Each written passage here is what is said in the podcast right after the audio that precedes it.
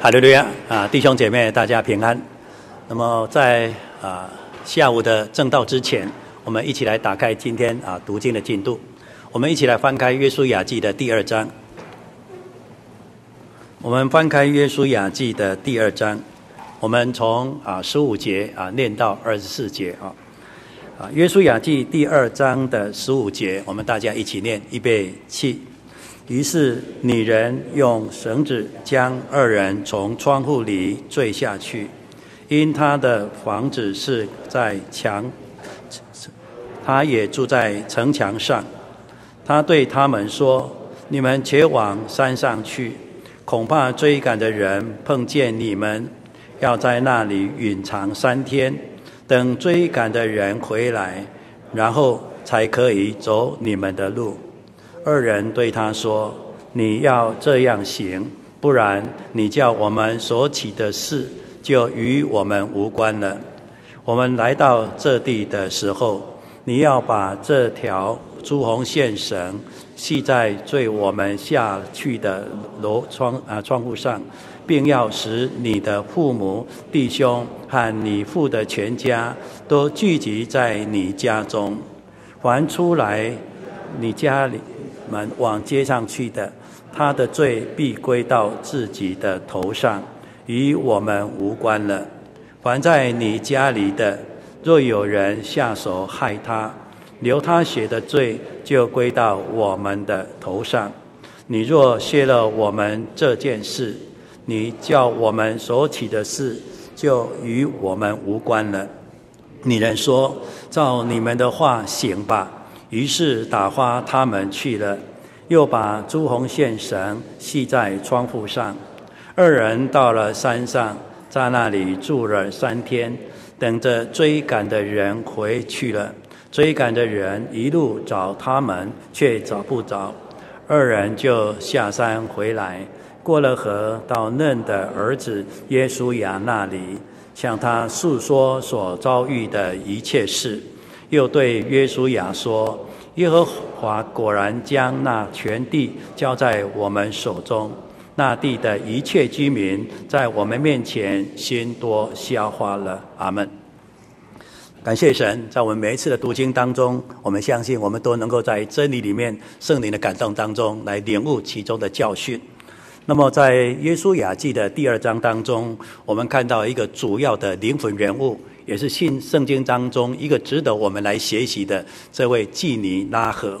虽然我们听到这个妓女这个词，并不是一个非常好的一个名词，因为它给我们感觉是道德上是败坏的，因为是一个淫乱的。但是他毕竟是一个外族人，可是当他听到的有关于神在红海所做的，在旷野所做的，他们心中有一种叫做归向神这样的一个啊决心。而且他们抓住了机会，愿意他们一家人都能够在神的这个救恩跟带领当中，能够成为神的子民，也来享有神应许迦南地的福气。所以，虽然过去是一个妓女拉合，但是在神的拣选当中，已经没有计较他的身份，反而在神的预备跟保守当中，神也特别拣选了这个拉合，让这两个探子去窥探这个迦南地。或是窥探这个啊耶利哥的时候呢，能够得到他们非常有智慧的这个啊保护，让他们能够非常平顺的、很平安的来窥探这地一切的情景，也把最有信心的、最真实的一个情况回复给啊耶稣亚。所以我们看到这段经文，让我们更感受到这个拉合的确是一个有知识、有见识的富人。同样的，他也是一个非常有信心。有智慧的妇人，在我们圣经当中，他也真是是一个非常有福气的人。每当我们看到马太福音谈到有关于耶稣，他就是基督身份的时候，特别用家谱来佐证，用家谱来见证耶稣就是先知预言中的那位神的儿子基督的时候，马太福音就把这一段的经文把它记载了下来。可是，当马太福音这位作者在写有关于大卫，也就是亚伯拉罕，然后接下来是大卫子孙的家谱的时候，他有别于我们在旧约圣经里面所看到的路德记，或是列王记上，在路德记的第四章的二十一节，或是在历代志上的第二章的十一节，这段两段经文，他并没有把这个拉合的名字把它写在里面，也就是用一个父系的系统把它写说哦，谁生了谁，谁生了谁。但是关键的人物呢，在家谱的习惯里面，并没有把它写出来。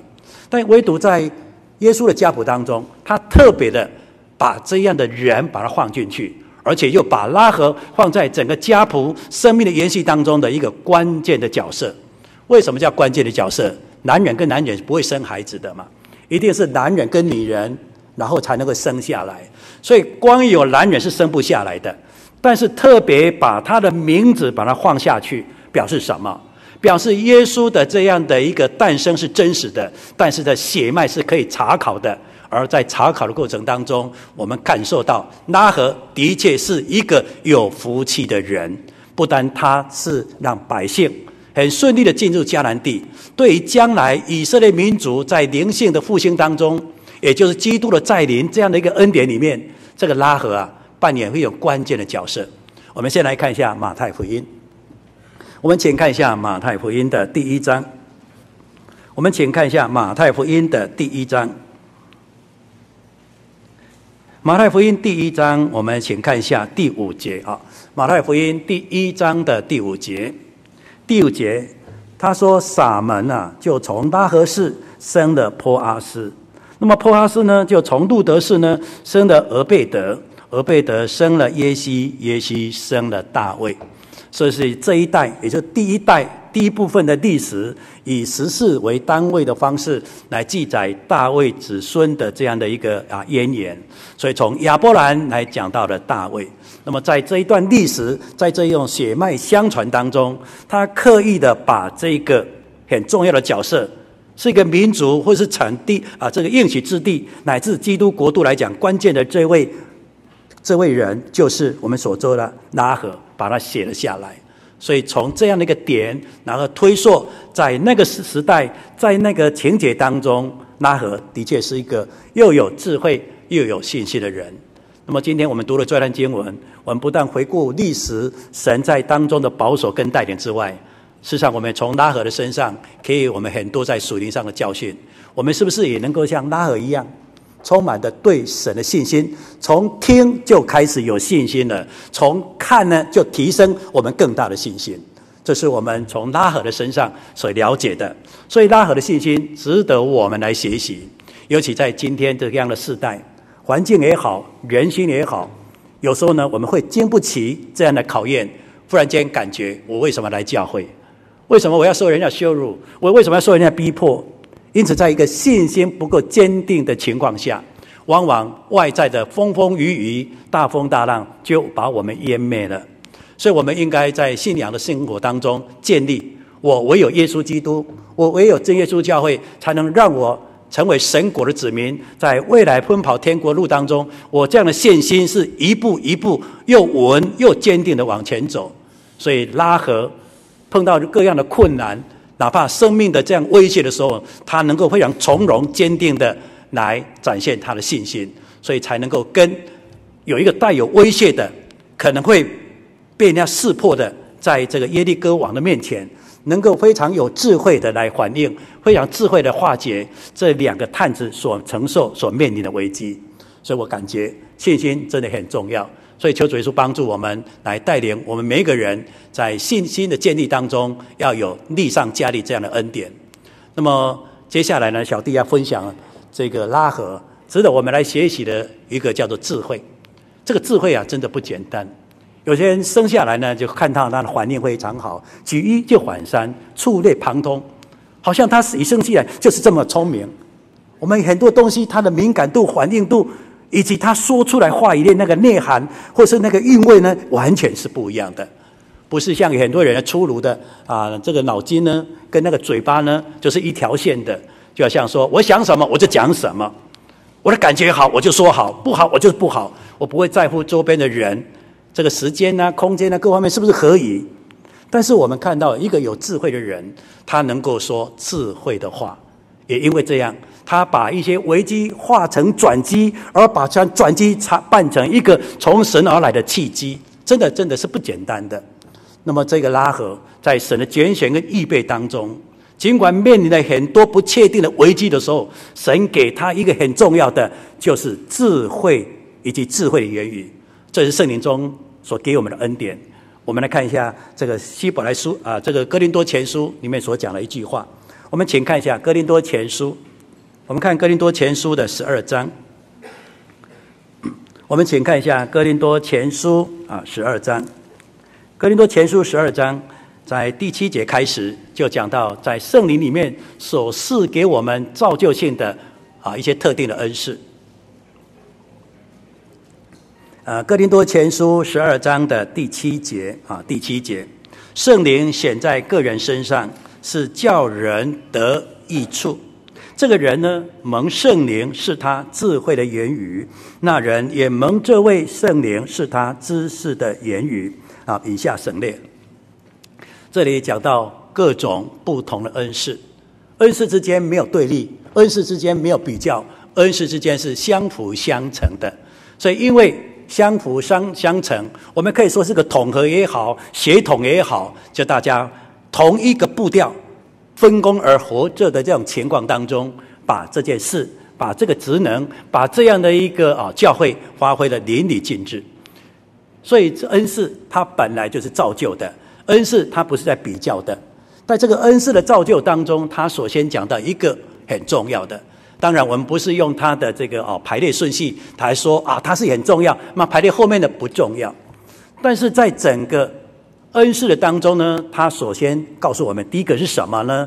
叫做智慧的言语。因为我们人总是要讲话吧？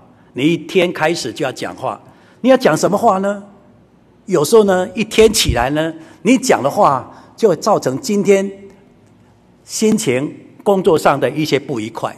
可是你一大早呢讲的话，让人家很高兴、很满足、很喜乐的时候呢，就会影响了一天的情绪了。所以讲话会影响到人，影响不情绪，也影响了我们信仰。所以怎样来讲出合宜的话，怎样能够讲出智慧造就的话，在侍奉的基础当中是相当重要的。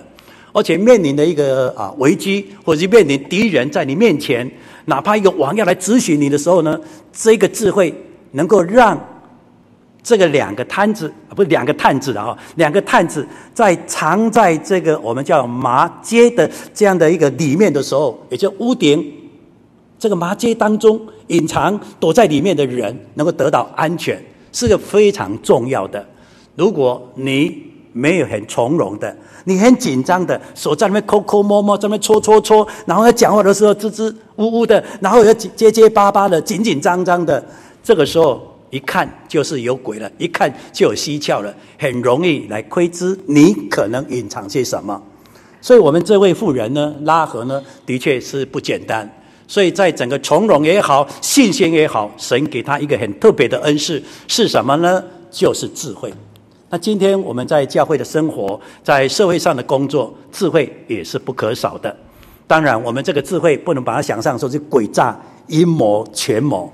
我们应该说，这个智慧是从神而来的，让我们能够在智慧的领悟跟对话的过程当中，让听的人得到造就，让做的人、感受的人得到益处。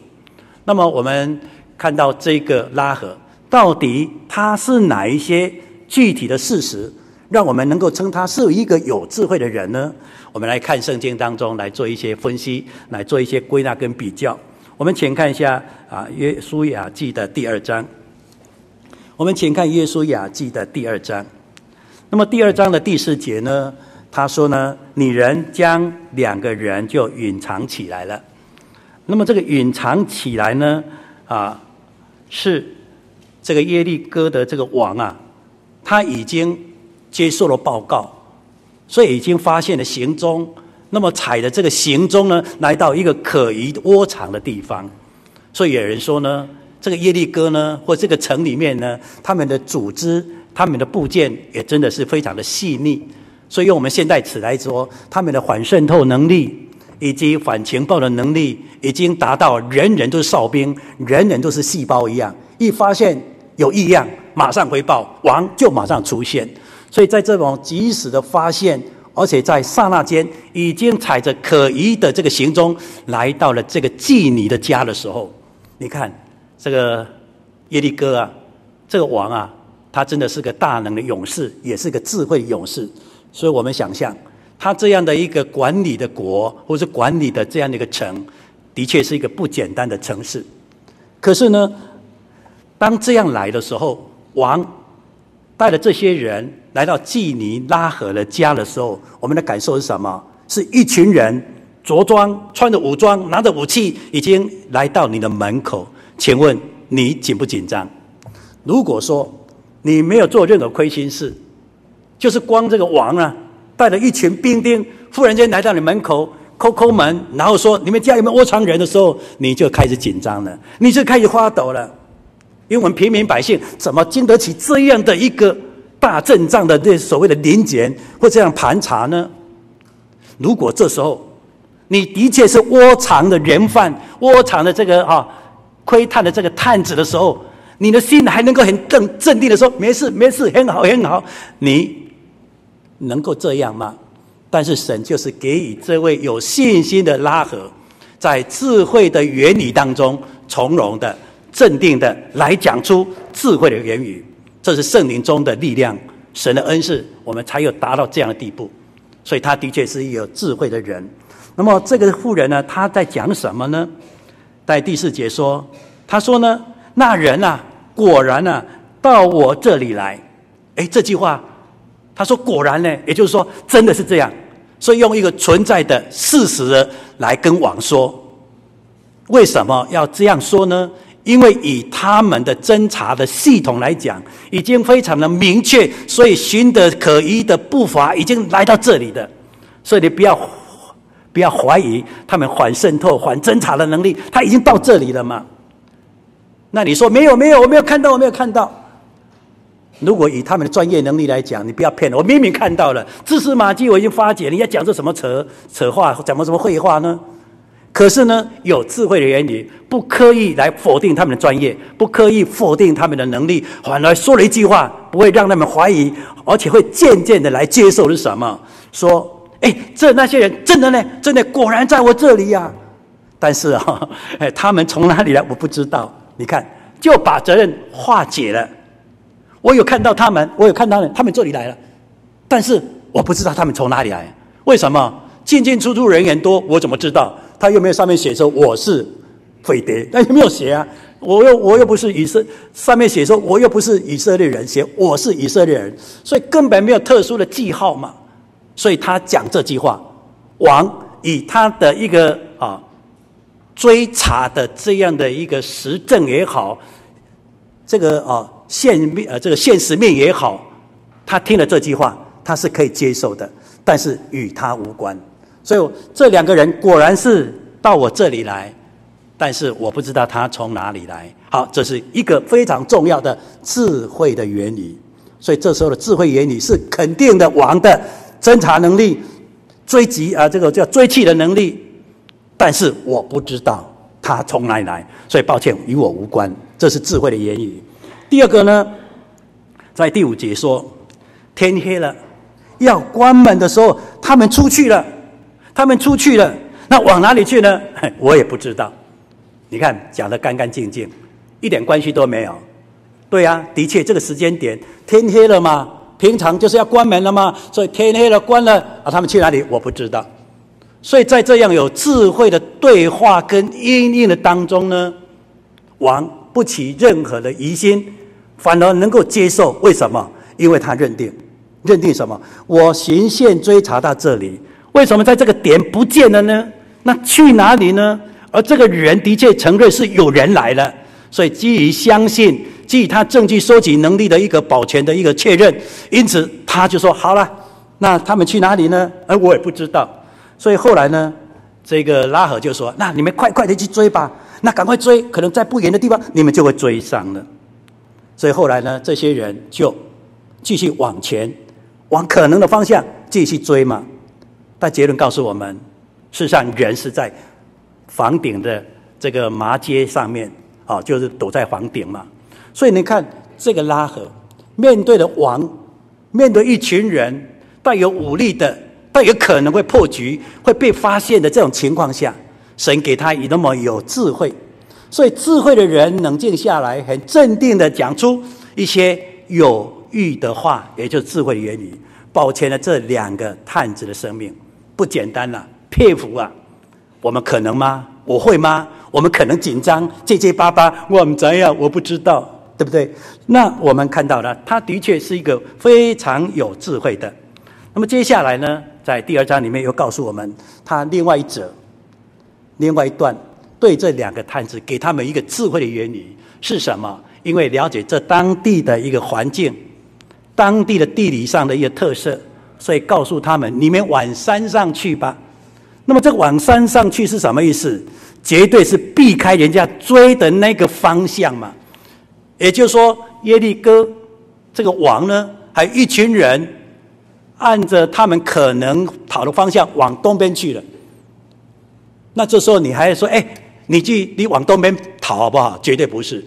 当这个王往东边继续去搜捕的时候，一定告诉说：“你要避开这危险、可能危险的地方，一定要背道而驰，去到另外一个安全的地方。”所以他是有知识的，所以告诉说：“你这时候最好是往山上，你去山上躲三天，然后三天下来没事，你就可以回家了。”所以这个山上也好，隐藏三天也好，这不是随便说说的，这是有智慧的，能够在平常当中有一个观察，能够有一个尝试，知道哦，这山上是最好躲藏的。那么以他们追捕或者搜捕的这样的一个速度，他们的能量，他们可能有多少的时间？那你三天后黄金期过了，你再出来吧。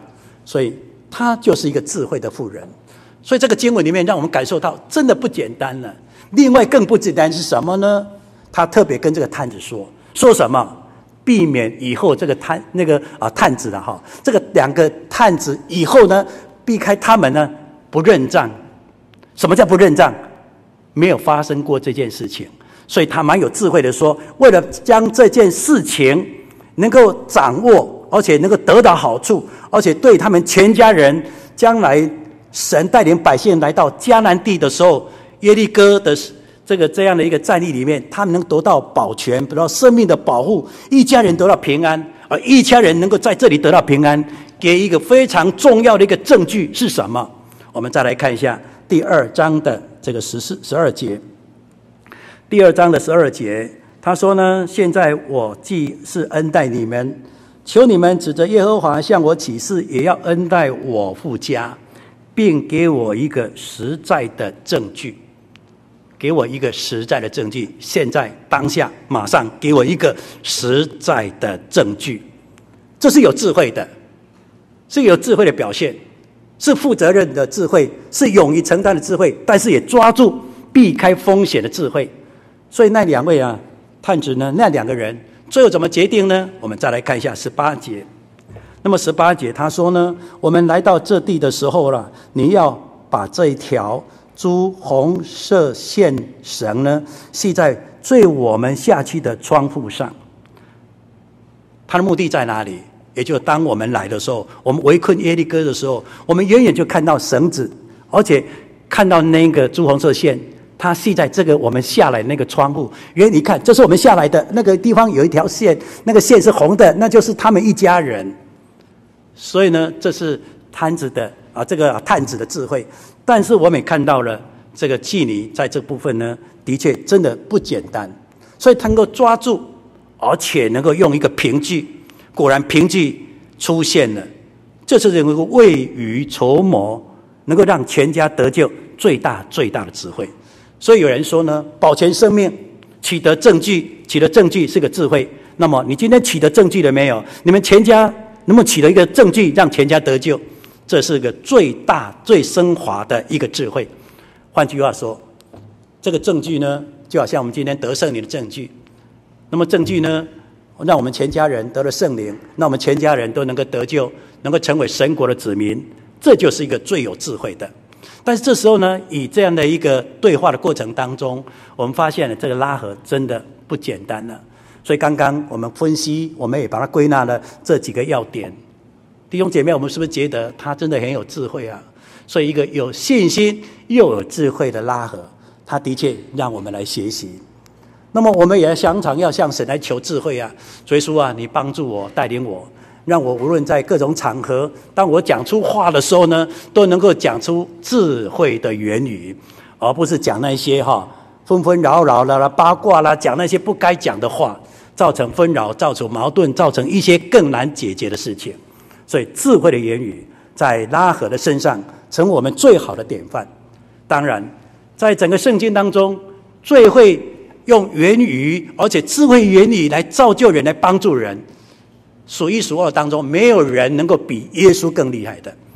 我们主耶稣在传福音的时候呢，常常用的一些智慧的言语，让很多刻意抓把柄要攻击他的人，最后呢，不知道怎么办，无功而返了。为什么？因为耶稣智慧言语不但能够很轻易的瓦解他。而这个智慧的言语，就好像那个盾牌的那个盾，又具备有攻的那个能力。一般人来讲，我们都知道有个盾牌，军队也有盾牌啊。所以以前呢，有一件叫做群众事件处理的时候呢，我们称之为政报，也就是群众事件的处理。有时候都拿一个政那个政报，那么政报的装备里面有一个叫盾，盾呢，它有的是长形的，那么有的是圆形的。无论你是长方形的，你圆形的。在整个操作的过程当中，它不单是一种防御啊，它是防御当中又带有攻击的。光那几个招式呢，你就学了很多很多的历史的。所以呢，当耶稣在讲话的时候，有很多人刻意要攻击。这时候耶稣的话呢，如同盾一样，它不单能够保护持守，但是呢，具备有攻击的能力。为什么？因为耶稣的话具有智慧嘛。而这个智慧，我们可以说，就像拉合在那种危机当中，可能充满的险这个呃危险的情况中所对谈的那一种智慧的言语。我们看看主耶稣在传福音里面给我们的一些智慧言语的一些榜样，到底有哪些？我们首先来看一下这个约翰福音的第八章。我们请看一下约翰福音的第八章。啊，约翰福音的第八章。约翰福音第八章，这里讲到了哪一个淫妇呢？要来直难这个主耶稣，要用这个质疑的来考验，我们说来试探耶稣。那么在这个情节当中呢，耶稣所做的、所说的，的确是一个智慧的言语，默不吭声，用着手指头在地上画字，这就是一个智慧的展现。因为我不与魔鬼。在那边起舞，也就是说，我不随着魔鬼的音符在那边跳跃。你喜欢，你高兴，你做你的，我不理你呀、啊。所以，我们来看看这段经文啊，它所记载的这些情节。我们先看一下《约翰福音》第八章的第三节，八章的三节，文士和法利赛人带着一个行淫的时候被拿的啊，被抓到的妇人来，叫他站在当中。那么就对耶稣说啊，夫子。这妇人是正行淫的时候呢，被抓来的。摩西在立法上吩咐我们要把这样的妇人用石头打死。你说该把他怎怎么样呢？他们说这话乃是要来试探耶稣，要得着告他的把柄。耶稣呢，却弯着腰，用指头在地上写字画字。他们还是不住地问他。耶稣就直起腰来，对他们说：“你们中间谁没有犯罪的，就可以啊，谁就可以先拿石头打他。”于是呢，又弯着腰，用指头在地上画字。他们听见了这话，从就从老到少，一个一个的都出去了，只剩下耶稣一人，还有那妇人仍然站在当中。这样的一个记载，是非常有画面的，而这个画面呢，是高潮迭起的，因为在那种场合当中，耶稣是被攻击的对象，而那一群人呢，圣经说他们就是文士跟法利赛人。除此之外呢，这里说从老到少，意思说除了那一些控告的这些文士跟法利赛人之外。所谓的闲杂人等、看热闹的的，或者是自认为很有公义、要仗义执言的那些人，都齐聚在那里。所以我们可以把那画面看起来是人群蛮多的。那么人群蛮多的当中呢，有一个富人，人群当中有一个耶稣。那么这时候呢，大家就说怎么办呢？怎么办呢？法利赛人就带头的说：“说这个妇人呢，是在行淫的时候呢，被我们抓到的。这个叫什么？现行犯嘛。而这个现行犯触犯了什么？他们说，摩西的立法上，我们要把这个妇人用石头打死。你说该把他怎么样呢？以法律或者当时立法的观点来讲，事实上是没有错的。行淫的石头就可以把他打死的。”以当时宗教上摩西的律法，这是被接纳、被允许的。所以呢，看似依法行政，看似根据摩西的律法来请教你，可是危机啊，陷阱重重啊！你要晓得，在这个危机当中，您的某一句话，你一句话各自解读，你一句话产生不同的解读，就产生不同的那种利害关系。我们用一个假设，好比说，耶稣说，根据摩西律法，是可以把他打死，好，就把他打死。打死是宗教上权利没有错，可是真的触及到生命安危的时候，你还有国家，宗教与国家是两回事的，而且那个时候是罗马人统治的，所以这个杀人的，行使这个死刑犯的这样的一个裁决，或者是死刑犯的执行。不是不是你宗教的公会啊！你可以提起公诉，说我们要用石头把他打死。如果在当时的巡抚的这个权责当中，好，那你就把石头把他打死。这是在法律的权责当中所授权的，那是无可厚非。但是宗教归宗教，在跟行政撞击的时候，撞击的时候，你还是要以。行政权为优先的，你怎么可以把行政权撇在脑后，贸然的说用宗教法把他杀了？那这样追溯起来，你又犯了什么？犯了藐视国家法令？诶，那耶稣给谁？不是要被关了吗？又被陷害了吗？所以你用宗教来论宗教，你又陷入到人家是要故意用时候用行政权的。好了，那现在用行政权好不好？那我们用行政权呢？那用行政权看起来不错嘛，对不对？我们毕竟是被人家管理的，虽然我们有工会，它是授权的，所以我们没有执行死刑的能力跟审判的能力，所以我们交给工会，我们不能交给公会，我们就交给谁？交给巡抚比他多吧，交给巡抚吧。那交给巡抚是什么意思？巡抚是谁？你知道吗？他是外族人呢，他是不洁净的呢，是未受割礼的呢。我们犹太人怎么可以把我们的人交给一个不洁净的？所以在他们骨子里啊，他们是很反弹、很叛逆、要建国的人。所以你当你拥护了这个啊罗马帝国的这个行政权的时候，你就如同当年那个税吏一样，是被人家瞧不起的。所以忽然说我要行政权，我们交给行政权，我们把他处死，完蛋了，你又被骂了，你又被追诉了，哇，真的是不讨好的工作。那另外一个角度，好了，无论行政权。无论宗教权，但是在法律的前面，无论宗教也好，或是行政的面前也好，什么叫淫妇？既然被抓了，是两个一起抓，怎么会抓一个呢？行云的本身是两个人，怎么抓一个？那另外一个呢？那另外有没有抓来嘛？这才公义嘛？你放走了一个，抓走了一个，然后叫我定罪，请问你们公义何在？如果今天我们用一个啊所谓的程序正义，先把他抓来，再来做实质的讨论。所以你看，我们耶稣呢，明明知道这些人所布下的这些陷阱，我才不会中计的。你们就魔鬼阴府这么跳啊，这么弹呢、啊？我心静如水，我安安静静。所以圣经特别用一个肢体的语言，而且带有一种沉默的语言来告诉你们：我不理你呀、啊。是什么呢？我们圣经说，耶稣弯着腰，用了指头在地上画字，弯着腰在。地上画字，它是什么？你的手在地上画字，相对的就是低着头啊。所以我低着头啊，在地上画画什么不是重点。我低着头在那画画画，我就刻意不看你，我就刻意不理你。这时候大家还在那追啊问啊，一直一直说。第七节说，他们还是不住的问耶稣，耶稣就站起来了，来讲一句话。这句话叫做智慧的言语。不随你的魔鬼音符跳跃，但是我知道重点在哪里，核心在哪里。我现在就好像个盾，不断的保护我自己。我用盾的攻防的能力来告诉你，你错了，在哪里呢？你们中间谁没有罪呢？如果认为没有罪，那个人呢，谁就可以先拿石头把他打了吧。这句话就是告诉你们，你们想想看，各位，你们都很公义，你们都不错，一百分。来，谁谁谁可以拿石头把它丢了？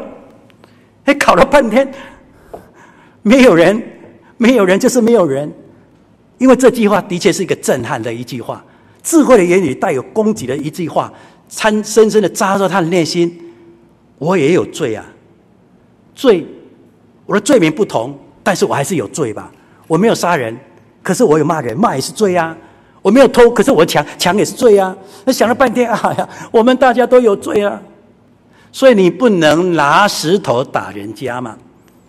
在摩西的律法啊，《生命记》的十七章的第七节，那个第一个人很重要。那个第一个人拿起来，那第二个人就丢了。也就是你敢，我也就敢；你负责，我才负责。所以那个第一个人很重要，可是大家都是可能那个第一个人的时候，当那个第一个人，每个人都想，我假定是那个准备要拿石头丢了那个第一个人，可是第一个人他要负起这件丢的责任的时候呢，他就想想，我就是那个拿起石头第一个人，那我想想看，我真的是完美无缺吗？他没有做，他犯罪，他是犯罪。可是犯罪要两个人来啊！啊，他一个人我就打，这样我也是违反了一个叫做程序上的一些不足啊。那我这样丢，就等放任了那个我奸夫好了那个男人，我就放任他，我不但放任他，还不追溯他，那我也有罪啊！那怎么办呢？所以每一个人就是拿起石头那第一个人，他本来就要一个负责的那第一个人。可是后来大家想想，哎呀，我真的不对，我也还多软弱。所以圣经用一个结论告诉我们，耶稣也不理他们了。你们自己反省吧，你们自己想想吧。耶稣就不理会他，又安安静静在地上低着头来画画字。结果呢，圣经说啊，他们听见了这话以后呢，从老到少一个一个都离开了，大家都走掉了，悄悄的、淡淡的、暗暗的这样走开了，化解了这样的危机，所以只剩了耶稣还有那个妇人。所以呢，这就是智慧的言语啊！所以有时候呢，我们在对话之间呢，我们都会做一个叫辩论。那你错了，你错了啦！啊，我们应该怎样样？所以在话不投机的情况下，你讲一个，他也讲一个，他反驳，你又反驳，你反驳，弄到最后呢，真的是乌烟瘴气。所以呢，在保罗的勉励当中呢，他曾经也告诉我们，有时候呢，在我们的一个人际的互动当中呢，不见得。要用这种类似争辩的，或是一种哈很强势的一个辩论的方式，取得了优势，你要听我，不见得要这样。为什么？因为我们的频道，这个叫叫频道了哈。我们的灵修或是我们真理的内涵不同，所以这时候不必要做无谓的辩论。我们可以看一下提摩太后书的第二章。我们看提摩太后书的第二章，第二章的十四节。提摩太后书第二章的十四节，你要使众人回想这些事，在主的面前嘱咐他们，不可为言语来争辩，因为这是没有益处的，只能听见，只能败坏听见的人。也就是说，在这种不一样的立场态度的情况下，各说各话。看似有理，却是无理的这样的一个争辩的过程当中，争得面红耳赤，达不到所谓的真理，达不到的拯救，达不到福音的福福音的传扬，只是让在这个辩论过程、原理的这个矛盾的过程、激辩的这样的火花的过程当中，让那听的人呢，对你的信息更加的厌恶。这是什么？败坏了，所以败坏听见的人。所以这时候怎么办呢？最好的方式就静下来不讲，有必要的话，就像主耶稣一样，我们求主耶稣给我们一个圣灵感动，讲出合宜的话、造就的话。当然，这样的一个啊背景也好，或是一个案例也好，是因人而异，因为情境不同、对象不同，你到底要讲什么话？所以没有一定的标准。但是我们要常常的祷告：主啊，我不要随着魔鬼的音符跳跃，我要智慧啊！我要在恰当的时间、恰当的地点、合宜的人来讲造就的好话，让听的人得益处，而不要因为言语的激变产生不必要纷扰，把本来要传的信息被扭曲、被污名化了。所以，我们看看这个主耶稣在传福音的过程，就是这么样的智慧。所以，当我们看到拉合，他能够用智慧的言语来谈到了他怎么样来保护这个啊探子，然后呢，怎么用智慧的言语来保护他们一家人？这些呢，智慧言语值得我们来学。所以，求主耶稣帮助，让我们在这个部分呢都能够了解。当然呢，在使徒行传当中，我们看到了保罗在这个部分呢，也学习了，也体会了，也领受圣灵所赐的智慧言语。所以他曾经这样说：“我们看一下使徒行传。使徒行传的记载当中，我们看保罗真的是得到真传哈，有圣灵的帮助，有体会到主耶稣所给予的智慧。我们先来看一下使徒行传的十七章。”使徒行传的十七章，在十六节里面就先谈到了一个背景，也就是保罗他们来到了雅典。当他来到雅典的时候，看到了什么呢？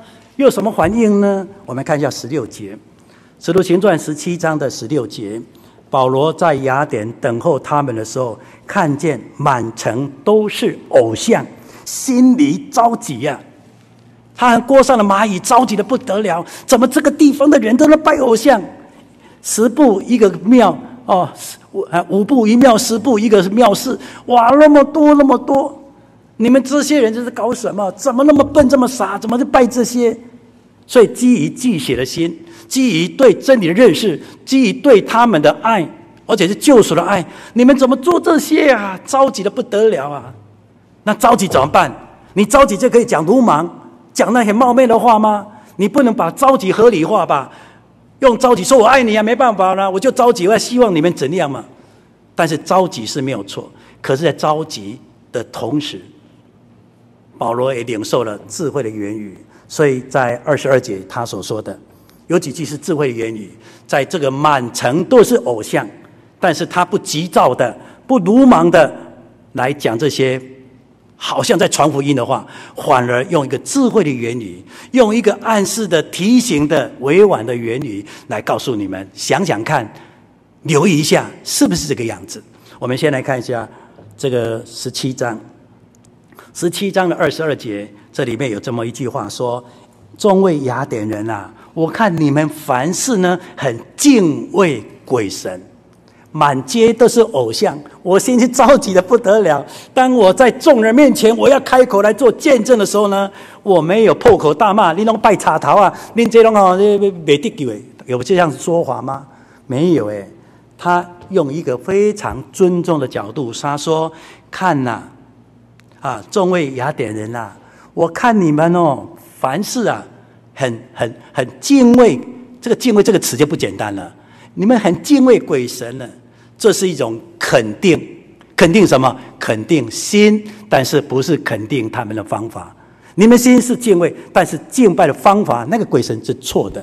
所以，在一个充满了智慧言语当中，他非常妥适的，而且正确的运用这个“敬畏”这个词，听起来很舒服，听起来没有矛盾，听起来没有所谓的对立嘛。所以，当我们跟不同信仰的人、不同教派的人，我们不要在那个敏感的、在那红线的在那戳戳戳，然后戳了半天，说我才是对的，没有意义。这时候我们要怎么说呢？像保罗说：“哎，你们凡事敬畏鬼神，哎，听起来就舒服多了嘛。”接下来，我很客观的从天地之间，从我们的信仰、信仰之间来分析给他、给你看、听听看、想想看吧。再来第二个智慧言语，他这样说。我们看一下二十七节，他说要叫他们寻求神，也就是我们的神要这样，我们世人来寻求，寻求就找啊，遍地的找，用心的找啊，在你寻求的过程当中，或者可以揣摩而得，其实他离我们不远。也就是说，神是给我们这个正确的概念的，但是概念放在我们的心中，你们可以想想看，你们试着想想看。可能的这个部分，你再去实验看看，去认证一下，去见证一下，是不是这个样子？如果是啊，我告诉你，你看看，一个称之为是为神的，怎么住我们人的房子呢？神是盖房子给我住啊，怎么是我盖房子给神住呢？那我们的神是盖天地的这个大房子给我住啊，所以他在天地的主啊，他不但盖一个大房子，天地给我住，还将生命气息万物给我们，我们住哪里？我们的生命动作存留就在于他，这是揣摩而得。让你想想看，那想想看的时候，那个主行的思想就出来了，我们良知人的共识点就出来了。你看，这就对了嘛？你看，这就化解了很多不必要的尴尬跟那个对话的矛盾嘛。这叫做智慧的原理。甚至呢，他又用继承的。也是众人那个时候诗人所吟唱的结论来说，你看我们人都这样，我们人都这样说，所以这个神是我们值得敬拜，而他不是我们啊盖个房子盖个庙去拜那个。而这个诗人怎么说呢？我们再来看一下这个第二十八节，说我们的生活动作存留着在乎他，就如你们作诗的啊作诗的，有人说我们也是他所生的。那我们既是神所生的，就不当以神为神的神性，像人呢用手艺啊心思所雕刻的石银啊金银石，也就是说，用当时的希腊的诗人，在他们的生活，在他们的良心所感触的说呢，说我们都是他所生的，用我们现在的词啊，咱拢是天公啊囝啦吼，咱拢是天公啊囝啦。